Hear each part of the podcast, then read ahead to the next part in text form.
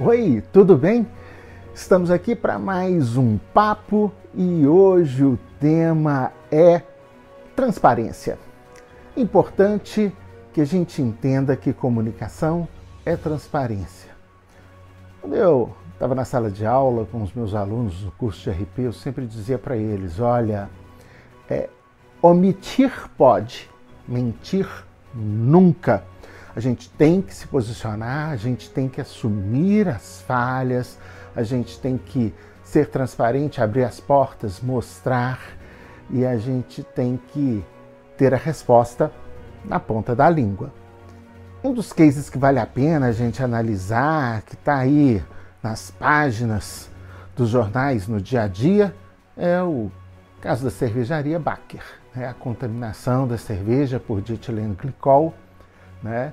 que desde que começaram os rumores a partir das pesquisas das próprias famílias, né, de alguns, algumas das pessoas que estavam internadas, que haviam sofrido com aquele problema, que começaram a identificar que o que, que tinha em comum entre eles e perceberam que a cerveja era o elo que estava ali entre todos aqueles que haviam adoecido, a cervejaria de pronto ela negou ela chegou a publicar nas redes sociais que era uma fake news que estava rolando né, nas redes sociais, nos é, aplicativos de comunicação. E ela de pronto negou e não se posicionou. E aí, a partir do momento que a polícia entra no caso, começa a investigar, surgem os laudos do Instituto Criminalística mostrando lá que havia contaminação por de etileno glicol, ainda assim a empresa demora a dar uma resposta para o público.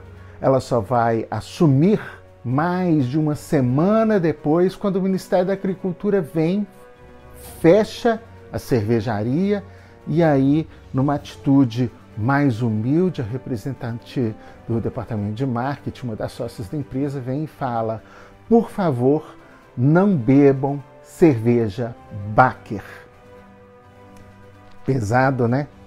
É um representante falar contra a própria marca, mas se houvesse ali um planejamento de crise anterior, um tratamento profissional da comunicação, muito provavelmente não precisaria ter chegado a esse ápice, né?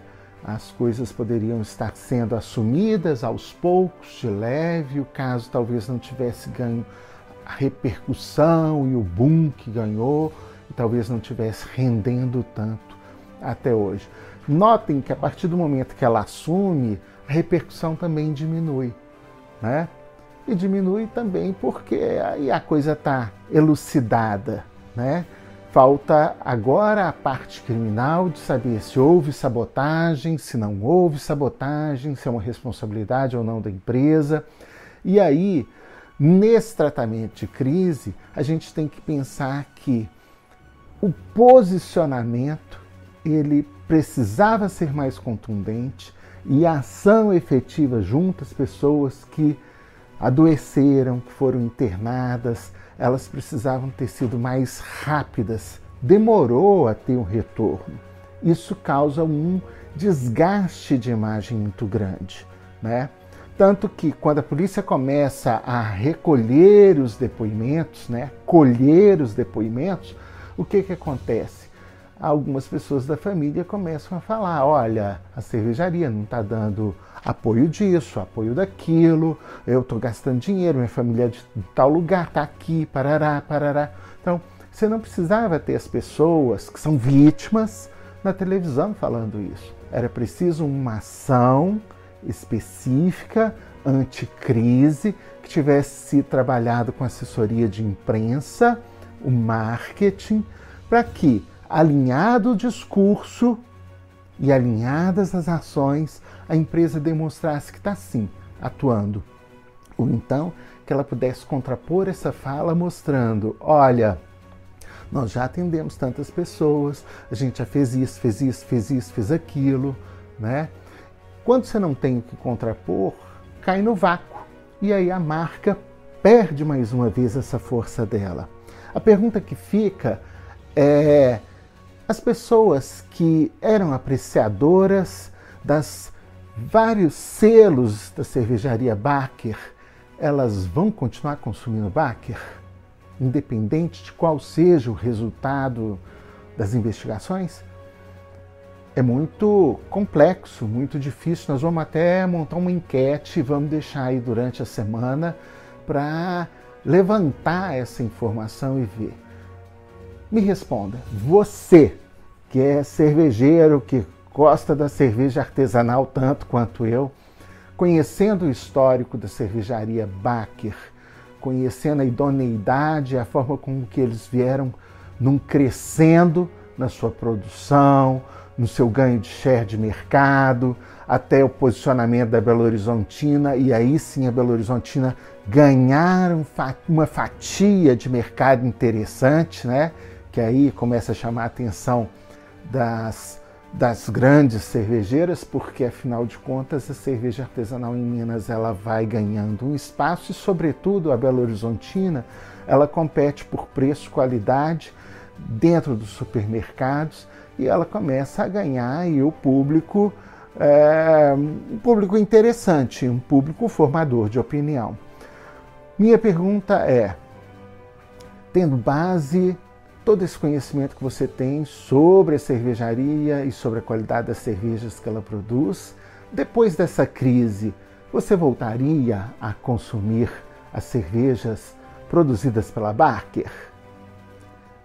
É, se for comprovado, e aí tem uma diferença, né?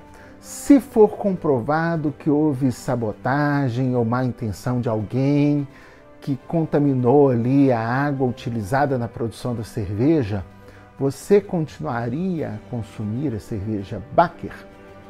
Por outro lado, se houver a constatação e a comprovação de que houve uma falha no processo produtivo que causou a contaminação, ainda assim você voltaria a consumir as cervejas produzidas pela Baker?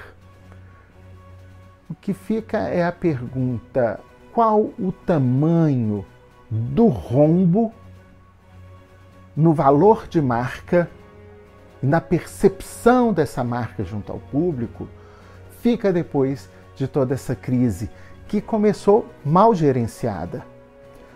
Será que a gente trabalhando de trás para frente, desmontando esse caso, né, nós conseguiríamos um outro trabalho estratégico de comunicação em que a gente conseguisse é, pelo menos diminuir o tamanho do arranhão na marca? Esse é um exercício que eu convido vocês a fazer e nós vamos discutir no próximo programa. Até lá! Não se esqueçam, se inscrevam aqui no meu canal, deixem os comentários e podem trazer sugestões, pautas, nós vamos estar sempre discutindo questões acerca da comunicação. Tá bom? Até mais!